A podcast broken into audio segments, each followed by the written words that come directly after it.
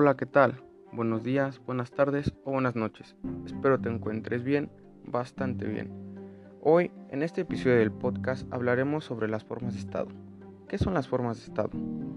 Son las distintas formas que una nación puede adoptar no por la diversa estructura y engranaje de sus órganos soberanos, sino por la división y desplazamiento de competencias. Muy bien, las formas de Estado se dividen, se dividen en seis partes, pero en esta ocasión en el podcast no hablaremos sobre las seis partes porque sería algo muy extenso. Hoy hablaremos solamente de la democracia autocracia.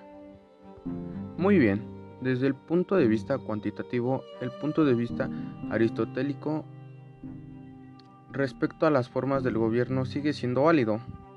¿Pero por qué? ¿Por qué sigue siendo válido? Muy bien. Sigue siendo válido para penetrar mejor la verdadera significación de las formas de gobierno. Muy bien, pero a lo que nos vamos a basar principalmente no es a ese criterio cuantitativo o formal, sino a su funcionamiento efectivo. Muy bien, y a todo esto viene una famosa definición, la cual es la de Lincoln de la democracia, como gobierno del pueblo. ¿Qué podemos entender por esto?